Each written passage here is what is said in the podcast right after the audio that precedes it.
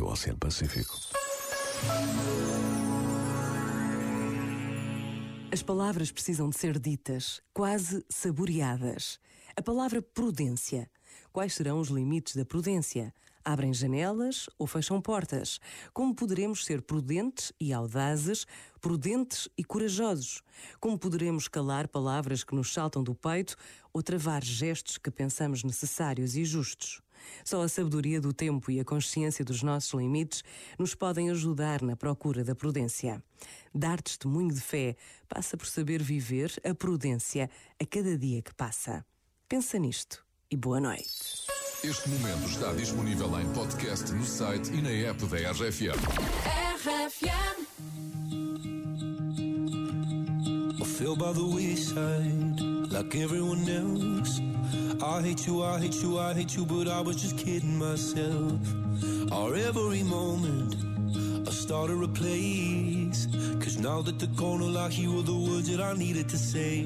When you hurt under the surface, like troubled water running cold. Well, time can heal, but this won't.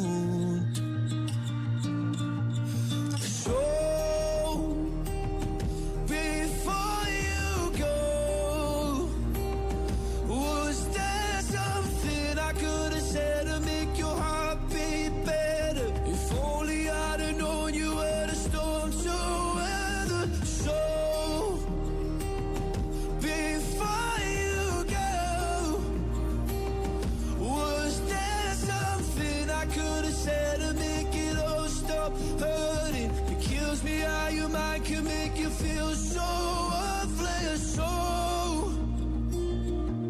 before you go,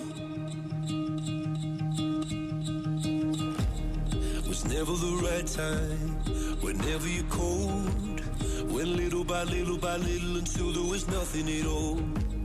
Our every moment, I started to play. But all I can about is seeing that look on your face when you hurt under the surface, like troubled water running cold. Well, time can heal, but this won't.